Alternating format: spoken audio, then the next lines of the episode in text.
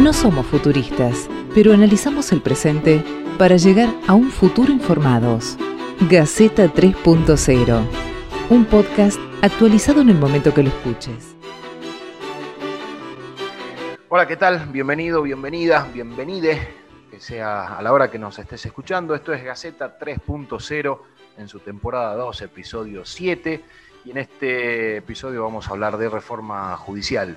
Nos habíamos planteado como te digo, episodio a episodio, que en esta temporada vamos a hablar de algunos temas que probablemente no estén en la agenda masiva y estén en alguna agenda dando vueltas y lo que queremos es tratar de entender al menos de qué se tratan. No somos quienes para poner en agenda de funcionarios que tienen la responsabilidad de legislar o de ejecutar o de promulgar leyes, pero queremos empezar a echar un poquitito de luz sobre algunos temas que dichos en consignas quizás no se entienden. Y reforma judicial es uno de ellos. a mí me, llama la atención porque hace muchos años en Argentina venimos hablando de reforma judicial, reforma judicial, reforma judicial y no sabemos, me parece, la gente que no está metida en el ámbito judicial, que es que da la sensación de que es una cosa así como muy oscura, muy turbia, porque a veces discutimos que los jueces paguen ganancia y ¿y qué? ¿Y de ahí qué hacemos con que paguen ganancia?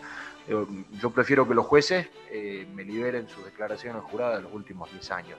Después están los que hay que democratizar la justicia. ¿Qué quiere decir democratizar la justicia? ¿Elegimos jueces por el voto popular? O sea, ¿politizamos el sistema electoral de la justicia? ¿Sí o no? Eh, no sé si qué quiere decir democratizar la justicia. Sí me parece que es uno de los poderes del Estado que tiene mucha crítica, pero con fundamentos demasiado técnicos que hacen que se enríe un poquitito y que el común de la gente no sepamos de qué se trata. Y nos da la sensación de que este viejo dicho, ¿no? El que roba gallina va preso y el ladrón de guante blanco siempre encuentra la forma de salir. O los ladrones entran y salen porque la justicia tiene una puerta giratoria. Bueno, de todo eso vamos a hablar con un especialista. Eh, el especialista que nos visita hoy es Pedro Caminos, abogado y profesor de Derecho Constitucional, nada menos que de la Universidad de Buenos Aires. Pedro, bienvenido y muchísimas gracias por haber estado. Te escuchamos a ver qué sale de todo esto. Bueno, Diego, muchas gracias por la invitación. Para mí es un gusto estar acá charlando con ustedes. Bueno, miren, quizás el primer problema que hay con discutir una reforma judicial es que es un concepto paraguas, es un concepto muy amplio que abarca muchos temas. Yo lo que les voy a proponer es que discutamos cuatro tópicos y podemos agregar un, quinto para entender mejor las, las implicancias de lo que está en discusión. El primer tópico es el que tiene que ver con la organización del Poder Judicial entendida como el, el, procedimiento judicial, es decir, cuáles son los mejores procedimientos que se pueden adoptar para llevar adelante los procesos. El segundo tópico es el que tiene que ver con la organización del Poder Judicial, pero entendida eh, en el sentido de gobierno judicial, es decir, cómo se administra el Poder Judicial, cómo se administra sus recursos y, sus, y a sus empleados. La tercera, el tercer tópico es el que tiene que ver con los mecanismos de designación y destitución de los jueces. Esto es muy importante porque tiene que ver con la influencia que puede llegar a tener la política en la conformación del personal judicial y el control posterior que puede haber desde la política hacia el Poder Judicial. Y el cuarto tópico es el que tiene que ver con la Corte Suprema, con qué funciones tiene que tener la Corte Suprema dentro del sistema judicial. Y hay una quinta cuestión, que quizás no es para desarrollarla en sí misma porque roza otros problemas, que es la que tiene que ver con la transferencia de la justicia, de parte de la justicia nacional al ámbito de la ciudad de Buenos Aires. Esto lo digo porque muchas veces en el debate sobre el Poder Judicial eh, se confunden cuestiones que tienen que ver con la justicia local, la justicia provincial y la justicia federal. Esto es lo que va, a surgir en el desarrollo de la, conversación. Y, el hecho de que parte de la, justicia que debería ser de la ciudad de Buenos Aires esté en el ámbito de la justicia federal, muchas veces termina enturbiando la discusión.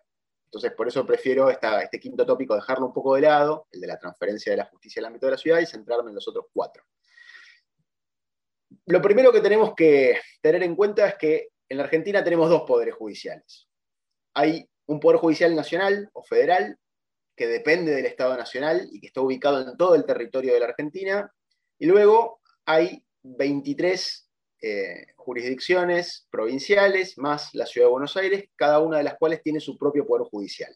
Cada provincia tiene su poder judicial provincial y, y la Ciudad de Buenos Aires tiene su poder judicial local también. Y esta división hace que cada Poder Judicial trate diferentes temas. La justicia de todos los días, la justicia que la mayoría de nosotros en algún momento tenemos que recorrer, ya sea por temas de familia, por un tema penal, si, si nos toca, por temas laborales o por temas civiles, un accidente de tránsito, es la justicia provincial. Ahí es donde tramita el grueso de las causas de las personas de a pie. Y esa es la justicia que si se reforma, le cambia la vida de las personas realmente. Y luego está la justicia federal. La justicia federal, su reforma es la que se viene discutiendo últimamente, la que está en agenda, y la justicia federal básicamente trata cuestiones que se vinculan con el funcionamiento del Estado Nacional. Ya sea los delitos que se cometen contra el Estado Nacional, por ejemplo, casos de corrupción cometidos por funcionarios nacionales, o ya sea la revisión de las leyes y de los decretos y de los actos que dicta el Estado Nacional. Todo eso pasa por la justicia federal. Y entonces la justicia federal tiene un contenido político, no es una justicia de todos los días para el ciudadano común, sino que es una justicia que básicamente pone el ojo en lo que pasa a nivel nacional y con el funcionamiento del Estado Nacional. Y, insisto, los debates de los últimos, del último año y medio, dos años, sobre reforma del Poder Judicial se han referido sobre todo a la reforma de la justicia federal. Sobre esto hay que tener en cuenta que el debate más amplio sobre la reforma del Poder Judicial parecía que pasaba más que nada por otra vez volver a una cierta idea de democratización, distinta de los proyectos de democratización de la justicia que habían tenido lugar en el segundo gobierno de Cristina Kirchner. Acá el énfasis quizás estaba puesto en transparentar el funcionamiento de la justicia. Y para eso es importante entender levemente, digamos, de manera superficial, cómo funciona un procedimiento judicial. Y básicamente el gran protagonista hoy en nuestros procedimientos judiciales es el juez. El juez es el que tiene un enorme poder de decisión, tanto en materia penal como en materias no penales. Y quizás una buena manera de pensar eh, cómo poder transparentar el funcionamiento del Poder Judicial es pensar cómo se puede hacer para que los jueces no tengan esa gran dosis de poder a la hora de decidir causas. Y acá hay dos alternativas. Una, que ya se empezó a implementar, es, por ejemplo, que en las causas penales el grueso de la, de la, carga de llevar adelante el proceso la tengan los fiscales, es decir, pasar un tipo de procedimiento denominado acusatorio, en el cual el juez es meramente un árbitro que observa cómo el fiscal hace avanzar una determinada acusación, ve las defensas que establecen las partes, y el juez sencillamente arbitra en, esa, en ese proceso, en ese debate que se da entre partes. Y la otra gran herramienta es el juicio por jurados, que en nuestra Constitución está previsto desde 1853 y que sin embargo a nivel federal todavía no hay ningún atisbo de incorporarlo. ¿Qué permite el juicio por jurados? Bueno, el juicio por jurados permite que la decisión final en las causas penales no la tenga el juez, sino que la tenga un grupo de ciudadanos. Y esa es la mejor manera de democratizar el Poder Judicial. Que las decisiones, en definitiva, de si una persona cometió o no cometió un delito, la tomen los pares de esa persona, un grupo de ciudadanos. Así que hay una primera dimensión de, reforma importante que tiene que ver con licuar el poder decisorio de los jueces. Y en segundo lugar, hay también una necesidad de establecer procedimientos que sean procedimientos más ágiles. La justicia en Argentina efectivamente es una justicia lenta. Es una justicia que le lleva muchos años resolver las causas, inclusive habiendo buena voluntad del juez. aún si no entramos a, las situaciones donde un juez a propósito demora el trámite de una causa, inclusive un juez que actúa de buena fe igual va a tardar mucho en resolver. Y esto también en gran medida se puede combatir estableciendo leyes de procedimiento más eficientes. Como la justicia federal es una justicia en la cual interviene el Estado, una parte muy importante del cambio en la justicia federal implica también cambiar la manera en la cual el Estado se presenta ante los tribunales. Por eso la reforma integral, una reforma integral a la justicia federal, también tiene que tener en cuenta las leyes que regulan a los abogados que defienden el Estado Nacional. Hoy, por ejemplo, los abogados que defienden el Estado Nacional tienen la obligación de apelar todas las instancias y de llevar los casos hasta la Corte Suprema. Y esto hace obviamente que los juicios duren más. Piensen, por ejemplo, en los casos de jubilaciones, lo que implica demorar un juicio jubilatorio y llevarlo siempre, en todos los casos, hasta la Corte Suprema. Entonces, una reforma en la manera en la cual los abogados del Estado tienen que llevar adelante los juicios puede también aligerar la carga de trabajo en el ámbito judicial y puede contribuir a agilizar los procedimientos judiciales. Esto como una presentación general del primer tópico. lo que hace el segundo tópico, al del gobierno judicial, acá también nos encontramos con, con el siguiente problema. tradicionalmente la administración del Poder Judicial estaba en manos de la Corte Suprema. La Corte Suprema, como el máximo tribunal del país, es, era al mismo tiempo la cabeza administrativa del Poder Judicial. Esto significaba que las designaciones del personal, no de los jueces, sino de los empleados judiciales, pasaban por la Corte Suprema y que la Corte Suprema se hacía cargo de ejecutar el presupuesto del Poder Judicial. En 1994, la reforma constitucional crea el Consejo de la Magistratura, del cual vamos a hablar un poquito más al discutir el tercer tópico. Pero el rol central del Consejo, uno de los roles centrales del Consejo es precisamente tener la administración del Poder Judicial. La Constitución dice de todo el Poder Judicial, pero la Corte Suprema, en todas sus composiciones desde 1994 hasta hoy, nunca aceptó que fuera el Consejo el que administrara los propios recursos de la Corte. Y entonces siempre hubo una guerra entre el Consejo de la Magistratura y la Corte Suprema que genera ineficiencia en la administración del Poder Judicial, porque muchas veces se requieren acuerdos cruzados entre un órgano y otro, que a veces son fáciles de obtener y otras veces no. Y entonces hay parálisis en las designaciones, cargos que no se, que no se cubren y problemas en el manejo del presupuesto. La Corte Suprema maneja recursos con total independencia del Consejo de la Magistratura, que es el ámbito donde hay representación de la política y que tal vez algo tendría que poder decir sobre el manejo de estos recursos cuantiosos que maneja la Corte Suprema. Tercer tópico, que es probablemente el más picante en términos políticos, es el de la designación y destitución de los jueces. La reforma del 94 estableció un procedimiento relativamente complejo para designar a los jueces federales. Antes de la reforma del 94, a los jueces los designaba el presidente de la Nación con acuerdo del Senado. Entonces bastaba con que el presidente designara a una persona y tuviera mayoría en el Senado para, para proceder a esta designación. La reforma quiso, tuvo la intención de darle una pátina de profesionalidad a los jueces y entonces le encomendó al Consejo de la Magistratura, a este organismo creado por la misma reforma, que realizara concursos. Y entonces la idea es que de esos concursos van a resultar tres aspirantes, que son los aspirantes tienen el mejor puntaje y el presidente está obligado a designar a uno de esos tres aspirantes. Y de esa manera se reduce la discrecionalidad del presidente y se incrementa la profesionalidad del Poder Judicial. El problema es que esos concursos, en primer lugar, inclusive desde su diseño, están mal diseñados. ¿Por qué? Bueno, básicamente porque el grueso, una parte muy importante del puntaje que se asigna a los concursantes, no depende ni de sus antecedentes, ni del examen que rinden ante el Consejo de la Magistratura, sino que dependen de algo que se llama la entrevista personal. La entrevista personal es una especie de charla abierta entre los miembros del Consejo y los aspirantes, donde se pone un puntaje. Nunca, se, nunca queda muy claro cuál es el criterio de asignación del puntaje, y lo que termina pasando es que la charla personal es la que termina determinando la conformación de la terna que se le eleva al presidente, y muchas veces se utiliza para subvertir el orden de mérito basado únicamente en antecedentes y en el resultado del examen. Es decir, al final, la idea de, limitar la discrecionalidad de la política no se consigue en los hechos. Se limita, está un poco más limitada que antes del 94, pero sigue habiendo trampa, esta posibilidad de trampa que se da por la reglamentación. Esto hablando de lo formal. Desde lo informal, cada vez que hay un concurso en el Consejo de la Magistratura, siempre llegan las historias de gente que tenía las respuestas de antemano, de gente a la que le permiten hacer el examen en un salón aparte, bueno, en fin, digo, toda una serie de leyendas eh, de estado semipúblico que cualquiera que, está en el mundillo de los tribunales en algún momento las escucha, y son tantas que no puede ser que sean todas falsas. Alguna de verdad debe ser, ¿no? Digamos, este es un poco también un problema. Y entonces los resultados de los concursos tienden a generar una sensación de ilegitimidad de que en definitiva no están siendo seleccionados los mejores, sino que hay otros criterios más o menos ocultos dando vuelta. En cuanto a la destitución, la cuestión de la destitución de los jueces no tiene que ver tanto con, un problema eh, del, juez corrupto, que por supuesto es un problema, y la necesidad y la importancia de poder destituir al juez corrupto, sino que tiene que ver con una cuestión de generar en general buenos incentivos para el funcionamiento del Poder Judicial.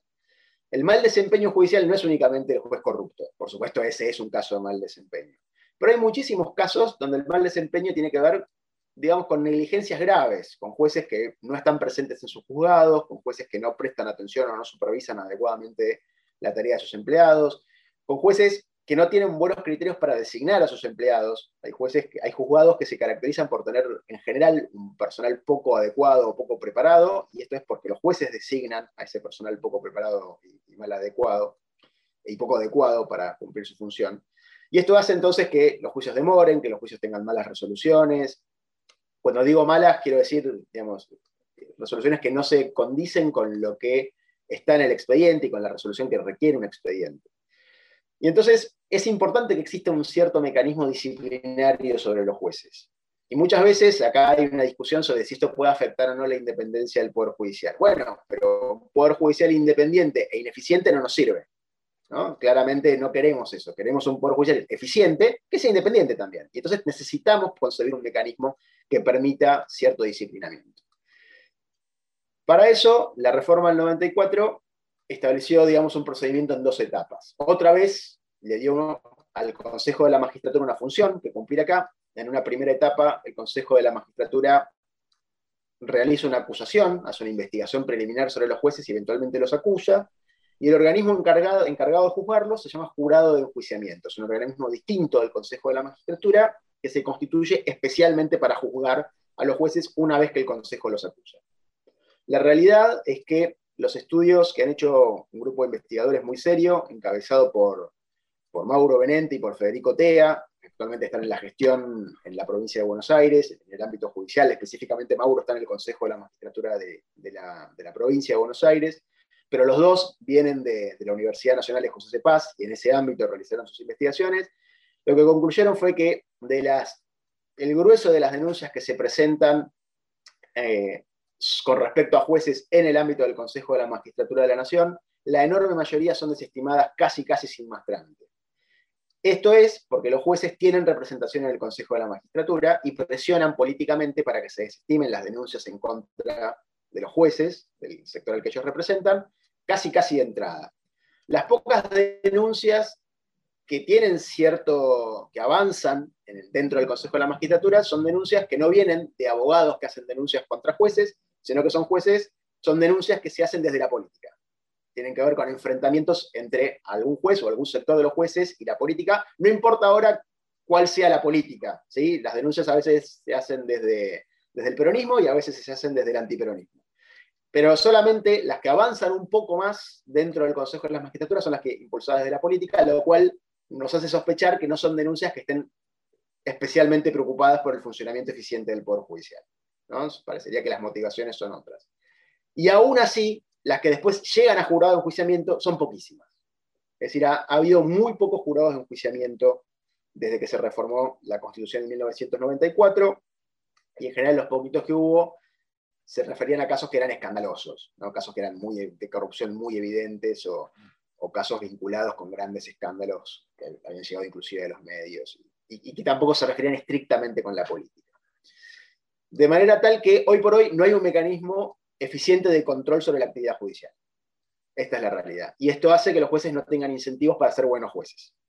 Y esto va desde la ineficiencia hasta la corrupción. Si los jueces saben que nadie los va a controlar, ¿para qué van a invertir energía en ser mejores jueces? No hay incentivos. Y el cuarto tópico es la Corte Suprema. El problema de la Corte Suprema es que en los debates sobre qué hacemos con la Corte Suprema no hay claridad con cuál es el rol que tiene que jugar la Corte Suprema. Y entonces ustedes se van a encontrar con, por ejemplo, colegas muy importantes, muy prestigiosos, que sostienen que la Corte tiene que revisar la mayor cantidad de sentencias posibles. ¿no? Argumentan que en general el Poder Judicial eh, de los tribunales inferiores funciona mal y que la Corte es la que se tiene que encargar de arreglar ese mal funcionamiento revisando las decisiones que toman los tribunales inferiores. Pero claro, la Corte Suprema es un tribunal que aún, cuando es un tribunal muy importante, me refiero a que es importante en cuanto a su tamaño. Tiene solamente cinco jueces, pero tiene una enorme cantidad de empleados. Es decir, la Corte es burocráticamente muy importante y tiene una estructura burocrática muy importante. Pero aún así, los recursos que tiene la Corte son finitos. La Corte no puede revisar cada vez más causas si no incrementamos la cantidad de recursos que tiene. Y entonces, si nosotros a la Corte tal como está hoy le damos más causas, el problema es que la Corte se va a empantanar. Ya hoy a la Corte le lleva, en el mejor de los casos, un año resolver un caso que va a rechazar, que va a rechazar sin hacer análisis de la cuestión de fondo. Eso es mucho tiempo. Y eso es mucho tiempo, entre otras cosas, porque la Corte tiene muchos casos. Y la, cuestión es, bueno, la Corte no puede arreglar todos los problemas. Esto es lo que digo yo, en respuesta a estos colegas que, que proponen que la Corte cada vez tome más casos. La Corte no puede cumplir esa función. Tenemos que diseñar un buen poder judicial teniendo en cuenta los tópicos que mencioné antes, mejorarlo en términos de procedimiento, en términos de administración y en términos de, eh, darles incentivos a los jueces para, para ser mejores jueces, para que de esa manera haya mejores sentencias y que entonces la Corte vea alivianado la demanda de trabajo que viene desde abajo, de los tribunales inferiores. Pero eso, si quieren, es una dimensión negativa, es lo que la Corte no tiene que ser. La Corte no tiene que ser un tribunal más, un tribunal que revise causas del, del montón. La función de la Corte es básicamente dar lineamientos generales sobre cómo interpretar la Constitución. Establecer precedentes que nos digan, que les digan a los jueces de los tribunales inferiores cómo interpretar la Constitución. La Corte tiene que resolver los conflictos interpretativos que se dan con respecto a la Constitución. Y para esto no necesita muchos casos. Necesita una cantidad de casos que le permita ir estableciendo criterios jurisprudenciales sobre estas cuestiones donde podemos tener controversias o dudas. Y de esa manera, digamos, la, propuesta que, defendemos con, algunos colegas es que tenemos que encontrar mecanismos para aliviar la cantidad de casos que tiene la Corte, y esto eventualmente podría llevar a que la Corte reduzca su composición burocrática. Entonces acá hay también una cuestión. Otro punto importante sobre la Corte, y con esto termino así podemos pasar a las preguntas y comentarios, tiene que ver con la composición, cuántos miembros tiene que tener la Corte. La Constitución no establece el número de miembros, el Congreso de la Nación es el que a través de una ley fija el número de miembros. A lo largo de su historia la Corte tuvo diferentes composiciones, tuvo en otras épocas también tuvo cinco miembros, tuvo siete miembros y hasta tuvo nueve miembros. Esto fue, variando a lo largo del tiempo. Desde hace un tiempo volvió a tener la composición de cinco. La composición de cinco, la realidad es que plantea problemas. Plantea problemas porque es muy fácil que se den situaciones de empate. Eh, muchas veces es más fácil que la Corte se bloquee en su funcionamiento. El número de nueve quizás hace que los juicios tarden mucho porque requieren que el expediente pase por las vocalías de los nueve jueces. Entonces, quizás una ampliación a siete jueces sería un número óptimo. Pero para evitar sospechas, para evitar la sospecha de que una ampliación de miembros de la Corte eh, esconde un intento de cooptar a la Corte Suprema desde la política, hay que diseñar esa ampliación de jueces de la Corte de una manera que permita un diálogo y un consenso con la oposición. Ese diálogo es importante porque los jueces de la Corte los designa el presidente, acá no interviene el Consejo de la Magistratura, los designa el presidente, pero la mayoría que se necesita en el Senado es de dos terceras partes. Entonces, salvo que el oficialismo consiga esa mayoría especial en el ámbito del Senado, necesita el acuerdo de la oposición para poder designar jueces de la Corte. Acuérdense lo que pasó en el último tramo de la presidencia de Cristina Fernández de Kirchner, que ya no podía eh, cubrir una de las vacantes que había en la Corte Suprema. Y no podía porque la oposición no estaba dispuesta a acordar con ella. Entonces es muy importante, si se va a ampliar la cantidad de, jueces de la Corte, que esa sea una ampliación muy negociada, eh, de manera tal de contar con la mayoría necesaria para poder cubrir las vacantes que se den después. Facundo Morales de Ciudad de Buenos Aires. Pedro, digo, una de las cosas que a mí me, me generan ruido tiene que ver con el juicio por jurado porque hay una cuestión, digamos, entiendo la, discusión de, o, el beneficio de ser juzgado por, los pares. Ahora, ¿qué, conceptualmente, ¿qué pesos y contrapesos existen a eh, el apedreamiento de una persona, digamos, declarar culpable a una persona porque eh, por la demanda social y cuál, y cuál digamos, y al revés, ¿no? Eh, de absolverlo, y estoy pensando en el caso, no me acuerdo de, creo, creo, que era un policía en la provincia de Buenos Aires que había hecho una, había sido denunciado por exceso de la violencia y terminó teniendo moligerada la, la, pena. Digo, entonces, ¿cuál es la, el, el punto ahí? Bueno, eso es una pregunta muy interesante la realidad es que todo sistema institucional hay que juzgarlo eh, por los resultados netos que produce, ¿no? por, el, por el promedio de, resultados. Siempre vamos a encontrar casos que nos van a hacer ruido, y más cuando un, jurado tiene que resolver un, caso mediático, un caso que tuvo mucha repercusión. Y entonces siempre vamos a encontrar la, la, anécdota en la cual vamos a decir, bueno, acá el jurado se equivocó. Pero bueno, las instituciones cometen errores. Entonces, creo que la forma de evaluar correctamente el juicio por jurados es ver si en general vamos a correr el riesgo de, eh, tener juzgados sesgados. tu pregunta es qué pasa con, una persona que va a ser jurado y que está sesgada por la construcción del, hecho que se da mediáticamente, ya sea a favor o en contra de la persona que está siendo acusada. Y entonces tenemos que pensar, en primer lugar, que la enorme mayoría de los casos que, que tramitan en el Poder Judicial no se mediatizan al punto tal de construir una realidad como puede pasar o como pasó con el caso Chocobar, por ejemplo, que creo que es el que estabas eh, aludiendo vos. Eh, pero si, no fue, Chocobar es un caso, ¿no? Donde todo el tiempo se hablaba de ese caso y tuvimos una problemática y hubo una, resolución por juicio por jurados hace relativamente poco. Eh, en la mayoría de los casos eso no pasa. Cuando pasa, digamos, o cuando se da un caso mediático, en las regulaciones procesales donde hay juicios por jurados, el juez le da toda una serie de instrucciones a los jurados que los jurados tienen que seguir. Por supuesto, como la deliberación de los jurados es secreta y, no queda registro de, lo que deliberan, no podemos estar 100% seguros de cuánto obedecieron las instrucciones del juez y cuánto no. Entonces nos queda acá este, este problema, De, bueno, esto puede fallar.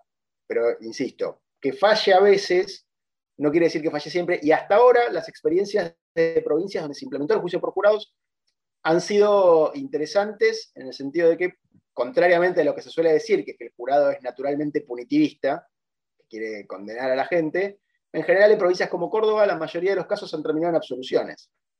Em, con lo cual, digo, parecería que no, no, hay, no hay que tenerle un prejuicio de entrada. Por supuesto, el modelo del jurado presupone un mundo que quizá no es el mundo que tenemos hoy, que es el mundo de ciudadanos con mucha información, virtuosos, capaces de deliberar. Eh, y, el, jurado está pensado por un mundo donde no había medios masivos de comunicación, está pensado para el siglo XVIII. Y entonces puede ser que la institución del jurado en el futuro ya no, no cuaje más con el mundo en el que vivimos. Yo no, no estoy cerrado a esa posibilidad, pero me parece que todavía sigue siendo una buena alternativa para desconcentrar el poder de mano de los jueces. Hola, buenas noches. Bueno, eh, Homero Bonafera acá de, la República Separatista de San Martín. Eh, tenía ahí como eh, el tópico de hoy es la, reforma judicial, pero a mí se me viene algo a la cabeza fuerte que tiene que ver con la Constitución y tiene que ver, justo vine acá a buscar un librito, no sé si se llega a ver, el contrato social de un tal Jean-Jacques Rousseau. Lo voy a leer, digamos, este contrato. Ahí, dicha esta introducción, vengo pensando hace bastante tiempo con unos compañeros y demás y yo vengo sosteniendo la tesis de que el contrato social falló, en tanto en cuanto gran parte de la sociedad queda fuera del sistema, donde hay altos índices de pobreza, donde hay eh, situaciones de vulnerabilidad social, donde, bueno, venimos avanzando en un montón de adquisición de derechos, pero siento que el contrato social está roto. ¿Es de qué sentido? De que uno entrega sus libertades al Estado para que ese Estado te proteja y falla donde eh, hay hambre, donde hay exclusión. Dicho esto, vuelvo al tema de la Constitución Nacional, digo, pensar reformas eh, parciales del Código Civil, del Código Penal, del sistema judicial, en tanto y en cuanto no modifiquemos la Constitución Nacional, creo que van a ser parches. Y acá viene, viene mi pregunta. Digo, eh, tenemos instituciones que fueron constituidas post-revolución industrial para problemas del siglo XXI pensamos una reforma del sistema judicial cuando la Constitución sigue siendo lo mismo que cuando lo primero que leemos en la Constitución Nacional dice nos, los representantes del pueblo, es nos y los. Hace unos días se aprobó la ley de identidad de género, el DNI para las disidencias y demás. La pregunta que te hago tiene que ver con esto, desde que vos conoces más de leyes y, y por toda la exposición que nos diste, que la verdad que me abrió la cabeza en un montón de cositas. Digo, ¿Es viable una reforma del Poder Judicial si no pensamos una, no, una reforma, sino el pensar una nueva constitución nacional para los siglos venideros? Bueno, mira, tu, pregunta es una pregunta muy, muy interesante, muy rica, que abre, abre un abanico. Qué buena pregunta, Homero. Sí, sí, me dicen siempre lo mismo. que abre un abanico de, reflexiones. eh, yo creo que tu pregunta la podemos situar, la podemos dividir en, tres partes. ¿no? Hay, una primera parte que es, bueno, sí, seguramente una reforma integral que comprenda una reforma de la Constitución sería mejor. El costo político, pero el costo político me refiero a los pasos que hay que dar para llegar a una reforma de la Constitución, son demasiado costosos eh, y quizás se pueden mejorar muchas cosas cambiando las leyes vigentes sin necesidad de reformar la Constitución. Entonces, un primer punto es, con el nivel de polarización política que tiene la Argentina hoy, una reforma constitucional parece improbable. Sin embargo, sin embargo, tal vez sí se pueden sancionar leyes que mejoren sustancialmente la calidad del Poder Judicial. Este sería un primer punto. Ahora, segundo punto. Podemos jugar a imaginarnos una reforma de la Constitución. Y ciertamente, ciertamente hay muchas cosas de la Constitución eh, que, que, han generado un montón de problemas. Básicamente, la mayoría son innovaciones de la reforma del 94. O sea, curiosamente, tu, intuición, que es una intuición muy correcta, que es, tenemos una constitución que el, grueso viene del siglo XIX, y en el 94 tuvimos la gran oportunidad de actualizarla. Y cuando la quisimos actualizar, hicimos reformas que fueron peores. Y en el caso del Poder Judicial esto es muy notorio. Se creó un Consejo de la Magistratura, pero no se dice cómo está conformado. La conformación la va a determinar después el Congreso a través de una ley. ¿Qué resultado tenemos? Cada vez que cambia la hegemonía política, quieren construir un nuevo Consejo de la Magistratura. Bueno, lo, lo anti-institucional. Una constitución está para tener instituciones. Ese mecanismo que eligieron en el 94 es un mecanismo que está pensado para no tener instituciones. Entonces, parte de la crisis del Poder Judicial en Argentina tiene que ver con, con, eso. Y segundo, lo poco que dice la Constitución sobre el Consejo de la Magistratura es malo.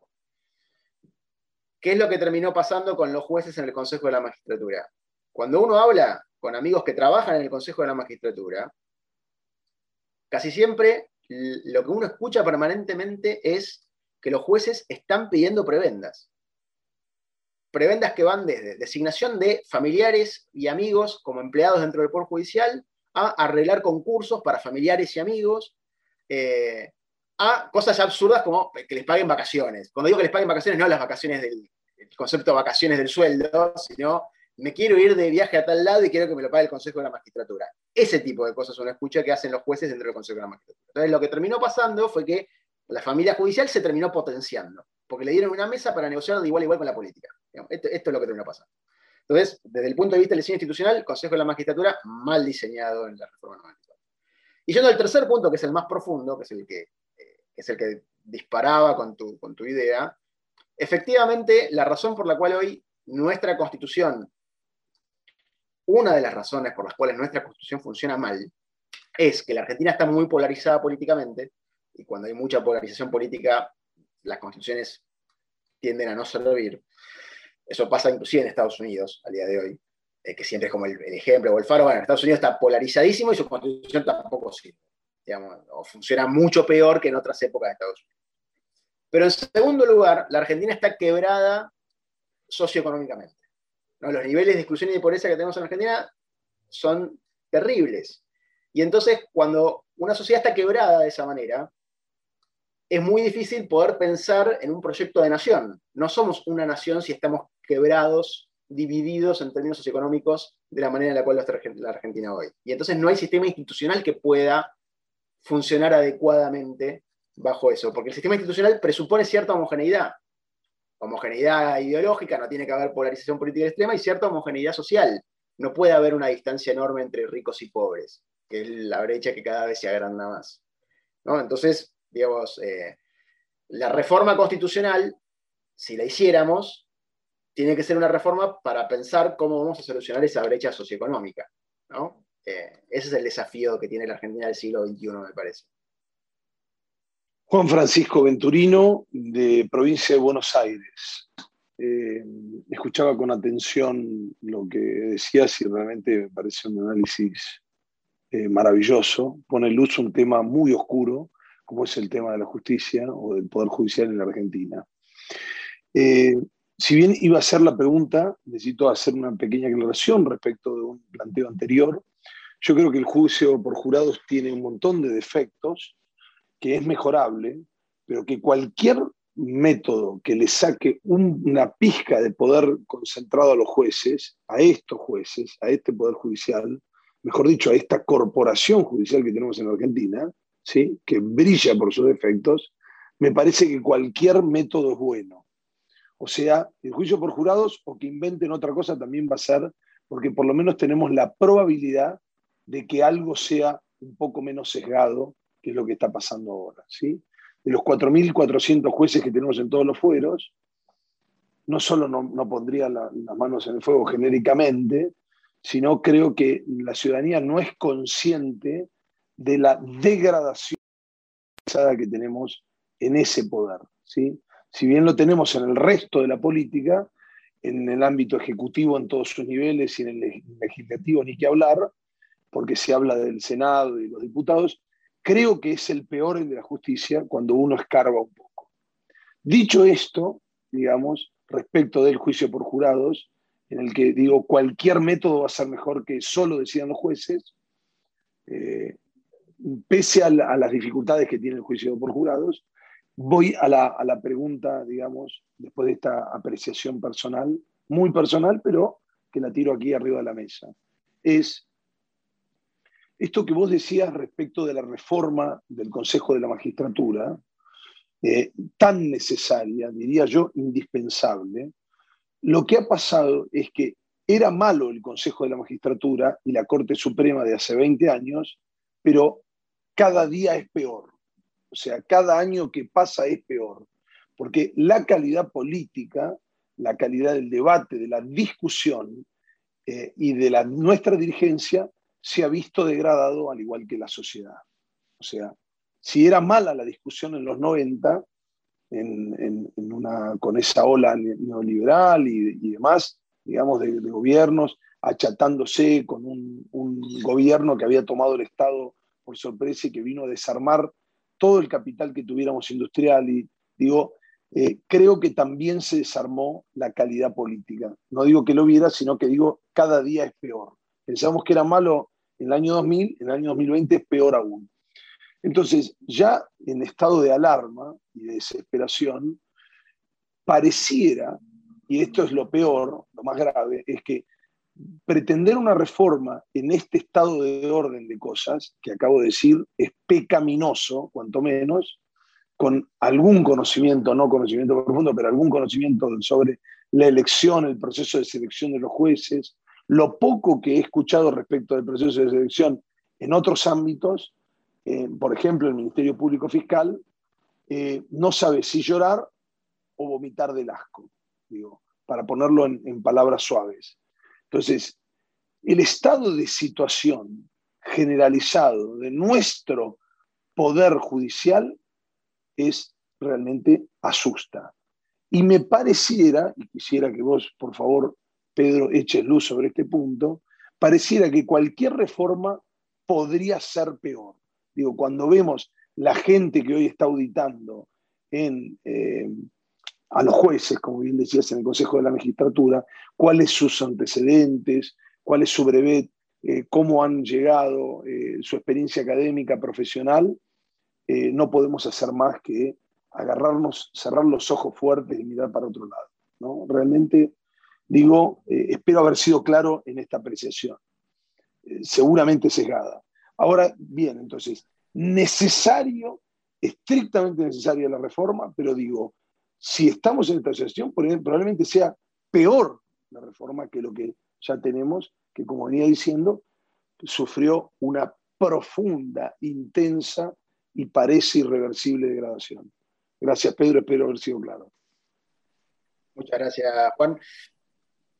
Mira, em, para ir a, tu pregunta, voy a arrancar con algo, polemizando un poquito con algo que dijiste antes, que es que, bueno, sí, evidentemente en el Poder Judicial es, una, es un cajón de manzanas donde hay bastante manzana podrida, pero hay mucha, hay mucha manzana rescatable eh, en todos los niveles. Y por supuesto, en el ámbito de la justicia ordinaria, la justicia que los ciudadanos transitan día a día, que no es la justicia federal, en general ahí las cosas funcionan bien a nivel humano, digo. Eh, puede haber falencias, pero, pero gente como vos y como yo. Por supuesto con los privilegios del Poder Judicial, pero quiero decir, gente que va a hacer su trabajo, lo trata de hacer bien, no tiene, no está pensando en, extorsiones, en corrupción. La justicia federal, por las razones que decíamos al principio, por los temas que trata, ya es harina de, otro costal. Pero inclusive en la justicia federal hay una enorme cantidad de personas que hacen su trabajo de, lunes a viernes, cumplen su horario, se sientan, ponen su mejor esfuerzo. Eh, de nuevo, rodeado de toda una serie de, privilegios muy específicos del Poder Judicial. Pero acá, y acá empiezo a ir a, amigarme con tu reflexión, se empiezan a dar una serie de paradojas. Las paradojas son las siguientes.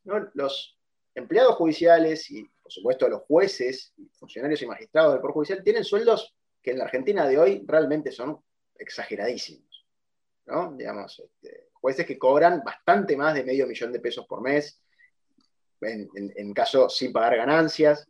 Eh, tienen las ferias judiciales, un mes entero en el medrero, dos semanas en invierno, o sea, tienen vacaciones como si fueran nenes de la primaria. Eh, tienen toda una serie de, beneficios incorporados eh, a, su, a, su, función. Pero esa gente va a trabajar a oficinas que no tienen la menor infraestructura. Va a trabajar a oficinas donde las computadoras que tienen son computadoras viejas, donde el sistema que les dan para trabajar, el sistema interno del Pro Judicial, es un sistema mal diseñado que todo el tiempo se nos cuelga a los abogados que lo queremos usar y se les cuelga a ellos que lo tienen que usar internamente. Trabajan en oficinas donde muchas veces no hay enchufes suficientes para los equipos. Trabajan en oficinas donde no tienen a veces agua potable. En algunos casos el Poder Judicial está ocupando de manera ilegal inmuebles. Pasa, por ejemplo, con la justicia federal, varios lugares de la justicia federal en la provincia de Buenos Aires, donde los dueños están haciendo juicios de desalojo a los juzgados federales que están ahí, porque la justicia federal no paga el alquiler. Más del 95% del presupuesto del Consejo de la Magistratura se va en sueldos nada más. Con lo cual, el porcentaje que hay para infraestructura es ese poquitito que queda. Entonces, esto es una situación extrañísima, donde tenemos personas que tienen privilegios que son, digamos, no quiero decir feudales, pero sí nobiliarios, pero trabajan en esas condiciones. No hablemos de edificios que por el peso de los expedientes de papel se están literalmente hundiendo, como si fuera Venecia.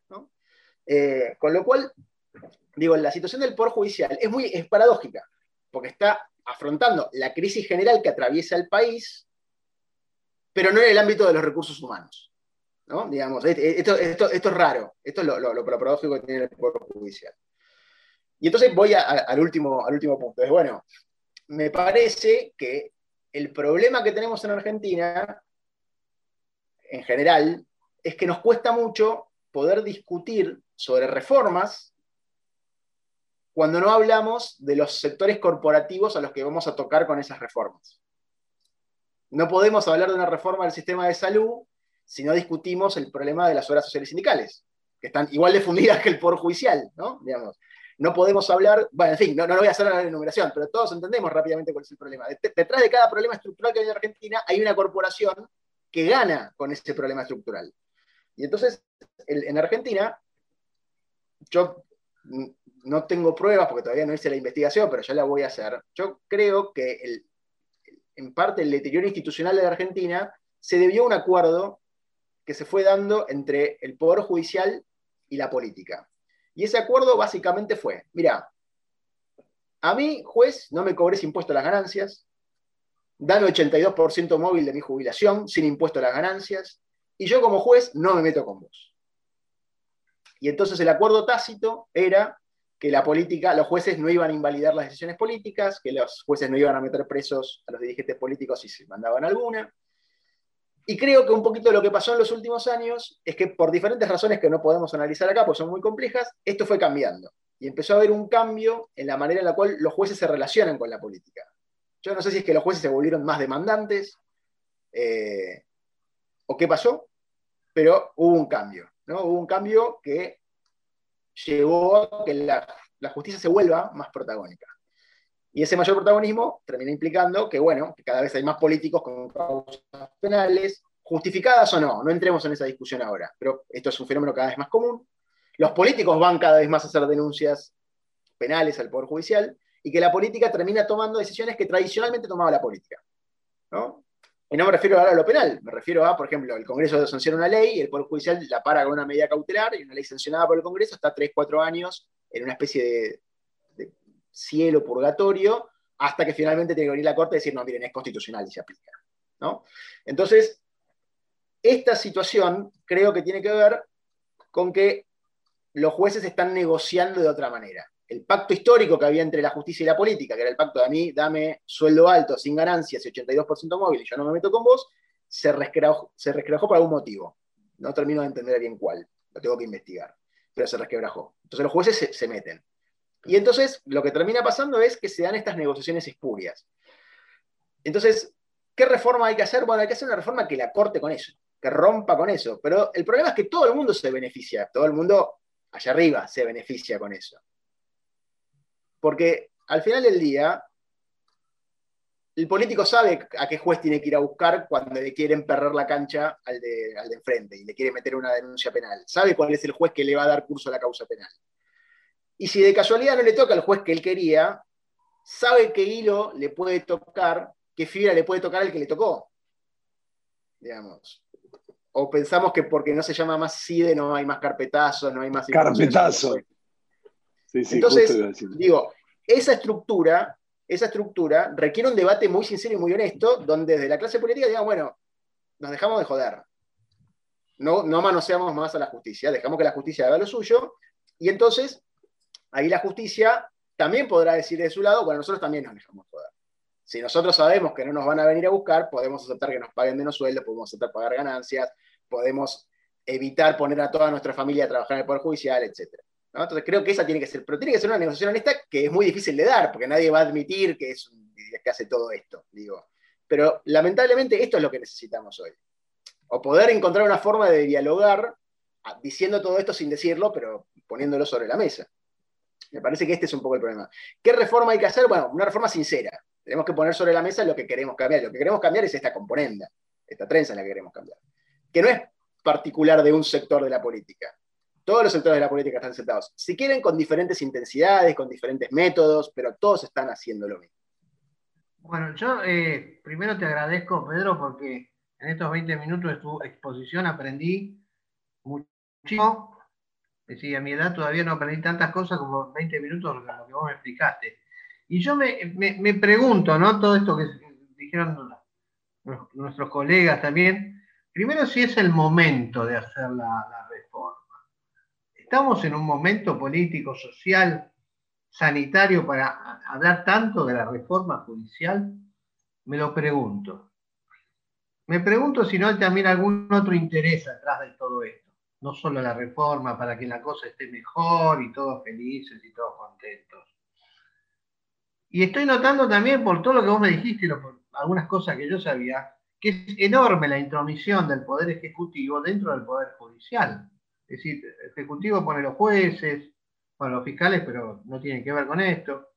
Este, pueden removerlo a través del Consejo de la Magistratura, que a veces tiene mayoría el Ejecutivo. Es decir, que a ver, yo estoy notando eso. Eh, también noté que eh, hay una gran cantidad de jueces corruptos, cosa que yo no me la hacía la idea. Yo me hacía la idea que, bueno, sí, entre tantos miles de jueces, por supuesto que va a haber algunos corruptos, pero parecería que son mucho más de lo que yo pienso, ¿no? Y, yo no sé si esta reforma va a hacer cambiar la mentalidad de los jueces. ¿Qué vamos a hacer? ¿Echar a los 4.000 jueces y poner 4.000 jueces nuevos? No sé, a lo mejor sí, qué sé yo, no, no, no. Estoy sacando cosas que, estoy escuchando, ¿no? También este, voy a disentir un poco con el tema de los sueldos. Yo estoy de acuerdo que paguen ganancias, eso sí. Pero que un juez gane buena plata, digamos, no me parece mal. Me parece bien que un juez gane bien. Porque el juez tiene que tener la mentalidad puesta en dictar fallos. No tiene que andar pensando si le alcanza la plata para pagar qué sé yo, los impuestos, este, tiene que ganar bien. A mí me parece que la gente que tiene alta responsabilidad tiene que ganar muy bien. Que después sean corruptos es otro tema, pero si yo creo en la institución judicial, digo, un juez tiene que ganar bien, de la misma forma que tiene que ganar bien, no sé, un médico o un piloto de aerolínea que, que tiene la responsabilidad de llevar gente en un avión, qué sé yo. Entonces yo estoy de acuerdo con eso. Ahora, en realidad la pregunta inicial era esta. Si te parece que es momento de hacerlo. Si está la situación como decir, bueno, vamos a a hacer una reforma judicial, que me imagino que debe ser algo tremendo hacerla. Por todo lo que vos me contaste, es tremenda. Pero lo podemos hacer ahora, es el momento. Bueno, mira, me parece que mm, hay, estamos muy, muy signados por esta desgracia que fue la pandemia, o que es la pandemia. Y, efectivamente la pandemia cambia las prioridades. Yo, estoy de acuerdo que, la intensidad del debate sobre muchísimos temas, no solo la reforma judicial, cambia en, el contexto de la pandemia. Pero en general, yo soy, soy escéptico de, digamos, dejando de lado lo que tiene que ver con la pandemia, que por supuesto es, predominante hoy, yo suelo ser escéptico del, argumento de la oportunidad.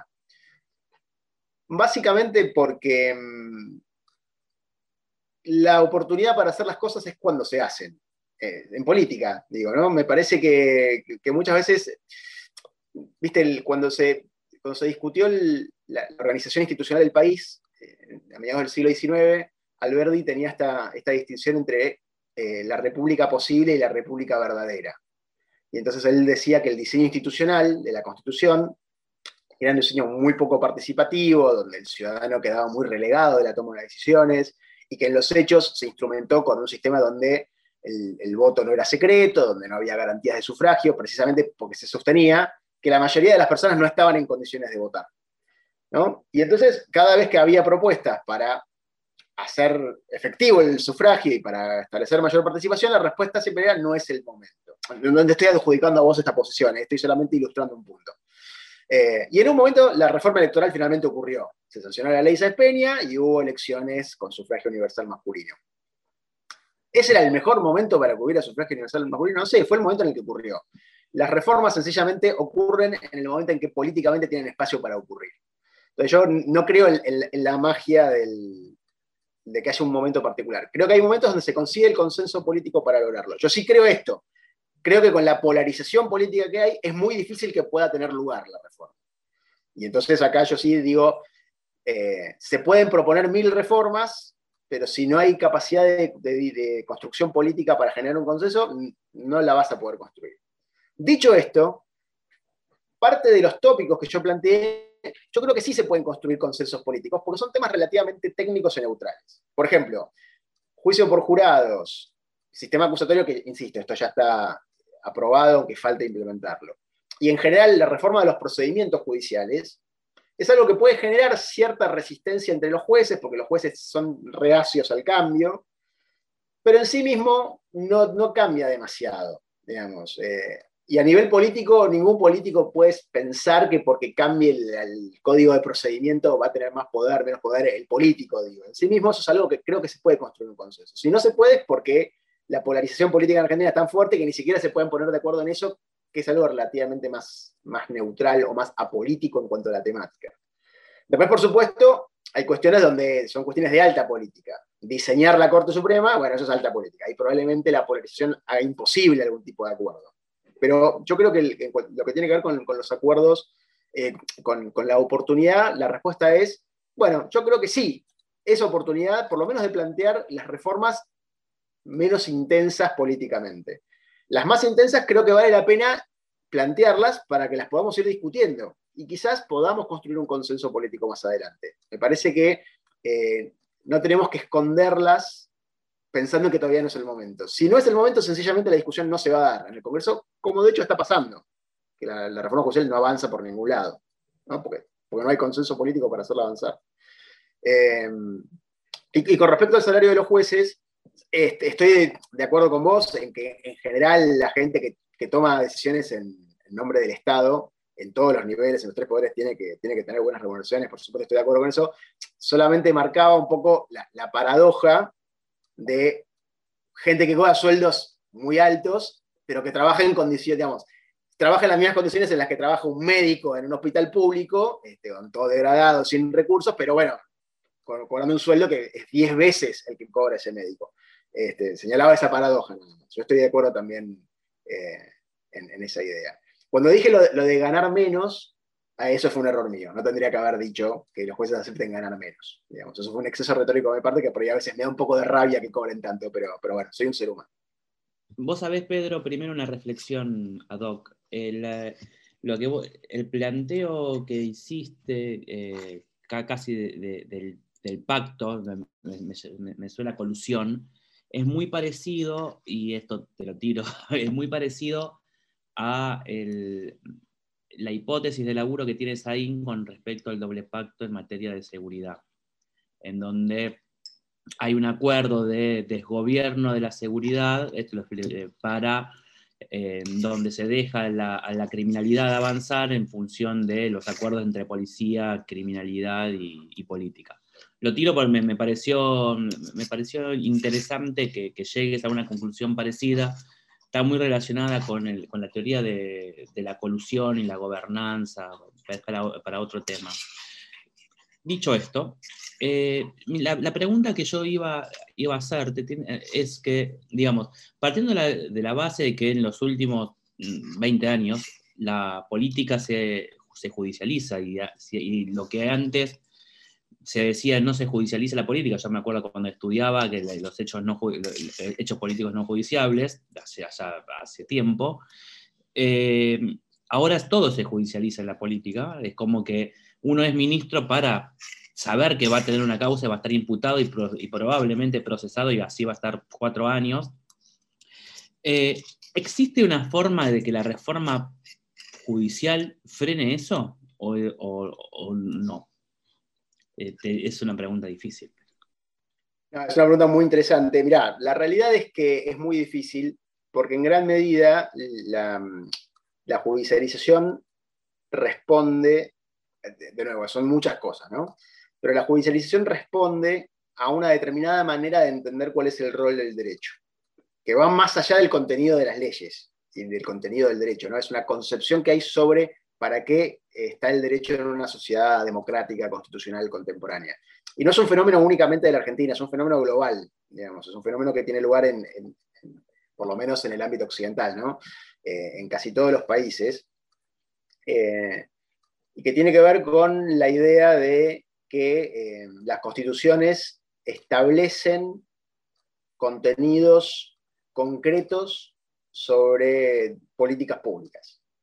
Y entonces desapareció la idea de que la política pública es política y hay una idea de que la política pública tiene que estar supeditada al derecho constitucional. Esto es muy bueno para los profesores de derecho constitucional porque nos vuelve muy importantes y obligan a que los periodistas nos tengan que preguntar a nosotros. Es malo en términos de calidad institucional y de política democrática. Esto de todas maneras, hay un profesor chileno, Fernando Atria, probablemente hoy el, mejor filósofo del derecho, al menos en, el ámbito latinoamericano, y, Atria sostiene que, estos son ciclos, que, hay momentos donde el derecho tiende a volverse como se está volviendo ahora, un derecho muy, muy de contenido, donde la política, donde el discurso es que la política tiene que subordinarse al derecho eh, y a los contenidos que vienen del derecho, y después la respuesta a ese ciclo es, el derecho se va para el otro lado y entonces aparecen concepciones más formales sobre el derecho, donde aparece espacio para la decisión política y se sostiene que la política no tiene que estar subordinada a los contenidos del derecho. Eh, entonces probablemente estemos ahora llegando a un pico de este modelo más sustancial y empecemos de a poco a ver el descongelamiento. Y esto yo lo noto a nivel generacional mi generación de, profesores de Derecho Constitucional y los que son más jóvenes todavía más, están completamente en contra de esa manera de entender el derecho. Y entonces, por una cuestión de reemplazo generacional, las generaciones juristas de acá a los próximos 15, 20 años ya no van a aceptar esta manera de entender el derecho y entonces probablemente el Poder Judicial empiece otra vez a volverse. Pero esto lo que requiere es, un cambio de cultura jurídica, que se va dando, según Atria, va oscilando de esa manera. Eh, por supuesto, las reformas institucionales pueden ayudar a que esto pase. Si de repente la política tuviera mucho control sobre el Poder Judicial en términos disciplinarios, lo podría conseguir, pero eso no sé tampoco si es bueno pues, en términos de independencia del Poder Judicial y, demás. Eh, pero en principio, una reforma legal no sirve por sí sola para cambiar la manera en que se entiende el derecho y parte del problema de la judicialización hoy responde a una manera de entender el derecho. a mí me llamaron la atención un montón de cosas y si empiezo a preguntar me parece que nos vamos a ir a, mucho tiempo más de programa y no da. Eh, me llama la atención primero que haya que interpretar la Constitución. Digo, ¿por qué se debe interpretar una letra? Lo, pregunto desde el desconocimiento absoluto. Digo, ¿por qué se debe interpretar una letra que debería ser clara y, y tanto que no necesitemos interpretarla? Eso por un lado. Por el otro, me parece que la discusión, parte de la discusión de la reforma, eh, de que tiene que ver con si pagan ganancias, el 82% móvil, es como minimizar un poquitito lo que está pasando dentro del Poder Judicial. Eh, a mí me parece que lo que, lo que deberíamos este, exigir y, lo inmediato que debería ser, digamos, eh, encarado en una reforma, y vos lo mencionaste en algún momento, es que los jueces tengan mecanismos de penalización mucho más efectivo, eh, incorruptible, que esté muy bien controlado, pero que además, no importa si ganan 600 mil o ganan un millón, está buenísimo que ganen mucha guita, que no paguen ganancias, que no paguen ganancias, que tengan el 82% móvil, buenísimo, metele. Lo que yo quiero saber es cuánto ganan, porque no lo sabemos, porque no, no hay datos públicos de eso, y si no tenés un juez amigo con buena voluntad que te dice más o menos cuánto ganan, no, lo sabemos. Entonces yo quiero saber de verdad cuánto ganan, no presumirlo, y quiero saber, quiero conocer sus declaraciones juradas, de verdad, de los últimos 10 años. Entonces, si vos me decís que en los últimos 10 años este juez ganó 600, pero su patrimonio es de una persona que ganó 6 millones por mes, eh, bueno, muchachos, me parece que vaya. Entonces, creo que lo que hay que hacer principalmente en, este, en esta cuestión de sacarle esa cosa oscura que tiene el Poder Judicial es transparentar. No la gestión, porque la gestión es transparente, digo, los fallos son públicos, pero, pero transparentar la cuestión económica del Poder Judicial. Y en serio, si tienen que ganar el doble de lo que ganan, buenísimo, dale, que ganen el doble de lo que ganan. Ministros del Poder Ejecutivo también, también, dale. No hay problema, que ganen, que, que ganen mucha plata porque tienen enormes responsabilidades sobre la vida de absolutamente todos nosotros. Pero los, los transparentemos. O sea, yo quiero saber cuánto quiero ver su declaración jurada y quiero que tengan mecanismos de penalización de sus malos actos que sean mucho más efectivos. Me, parece que una cosa medio inmediata de la reforma que requiere voluntad política eh, va por ahí. Y lo de la constitución, sí, no entiendo por qué habría que interpretar algo que debería ser mucho más claro. Bueno, digo, bueno, con respecto a tu, segundo punto, sí, estoy, estoy de acuerdo seguro en que se necesitan mejores herramientas para, asegurar una mayor transparencia eh, del Poder Judicial. Eso tiene que ver con el gobierno judicial, ¿no? con poder saber eh, cuánto ganan, eh, que esta información sea pública, y con el control de sus declaraciones juradas. eso, eso, es muy importante, no, no, tengo ninguna duda con respecto a eso. Con respecto a la pregunta de, por qué interpretar, bueno, esa es posiblemente la pregunta que persigue el estudiante de abogacía desde que entra a la facultad, porque todo el mundo tiene esta idea que, es muy razonable, que la idea es, bueno, hay una ley, está escrita, la leemos, entendemos qué es y la aplicamos. ¿Por, qué esto habría de ser más complicado que esto?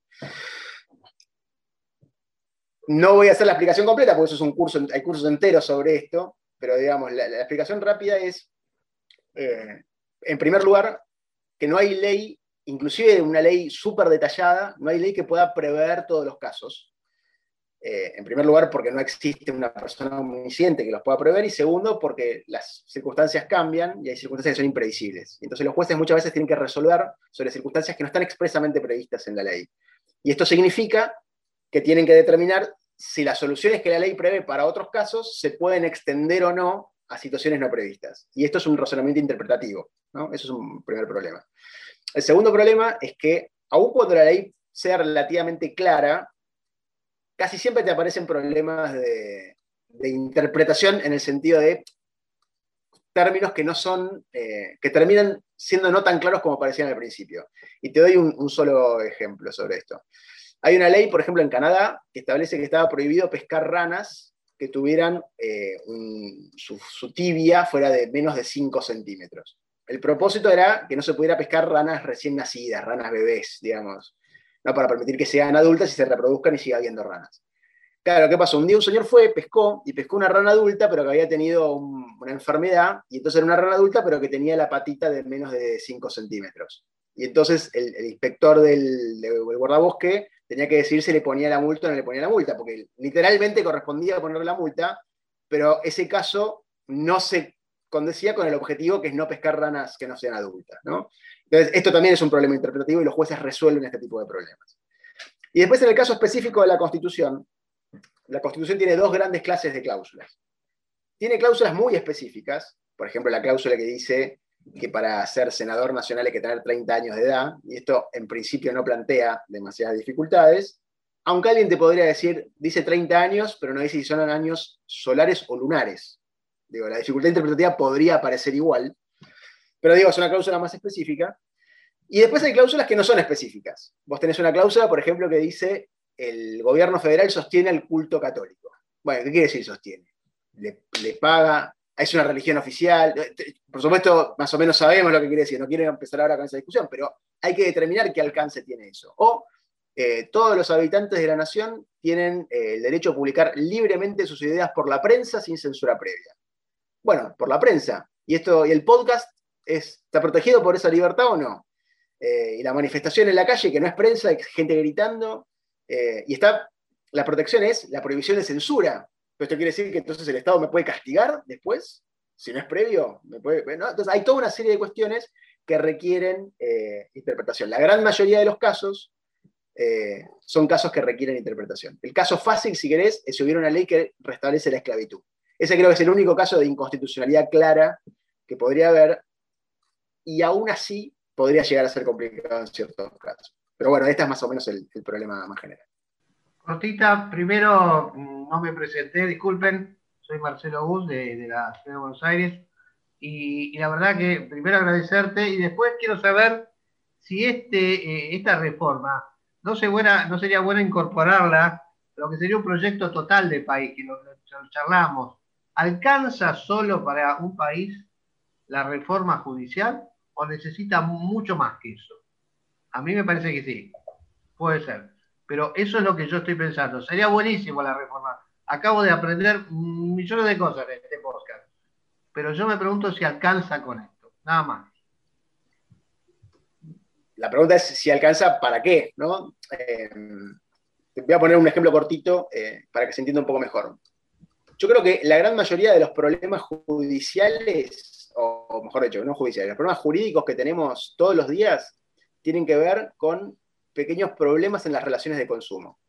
El banco que nos cobra cualquier cosa, la, cafetera que compramos que viene rota, eh, y no tenemos hoy un buen lugar para poder llevar adelante esos reclamos. Digamos, existen eh, pequeños eh, tribunales o, organismos de defensa del consumidor, pero que son ineficientes, lentos, nos terminan solucionando el problema, pero toda la energía que invertimos ahí no nos da una respuesta. Digo, y eso es una problemática cotidiana. Hacer una reforma ahí, establecer mejores tribunales de consumo que los existentes, mejoraría muchísimo la vida de un montón de personas. En cosas chiquitas, digo, obviamente, nadie va a salir de la pobreza por eso.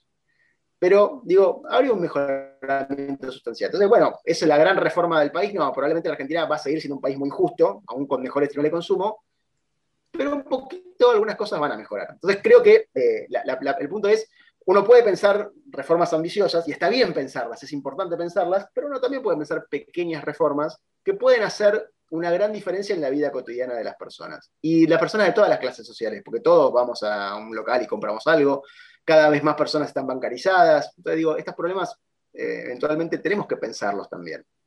Bueno, y así llegamos al final de un nuevo episodio de Gaceta 3.0 en su segunda temporada, episodio 7, hemos hablado hoy de reforma judicial. Eh, seguro, seguro, no sé si todos entendimos absolutamente todo, pero que aprendimos un montón, eso no cabe ninguna duda. Que es necesaria una reforma judicial en Argentina, tampoco nos cabe ninguna duda. ¿Cuándo vendrá y por dónde irá? Eso sí que no lo sabemos. Pero acá está nuestro aportecito con algunas cuestiones que se pueden llegar a rescatar.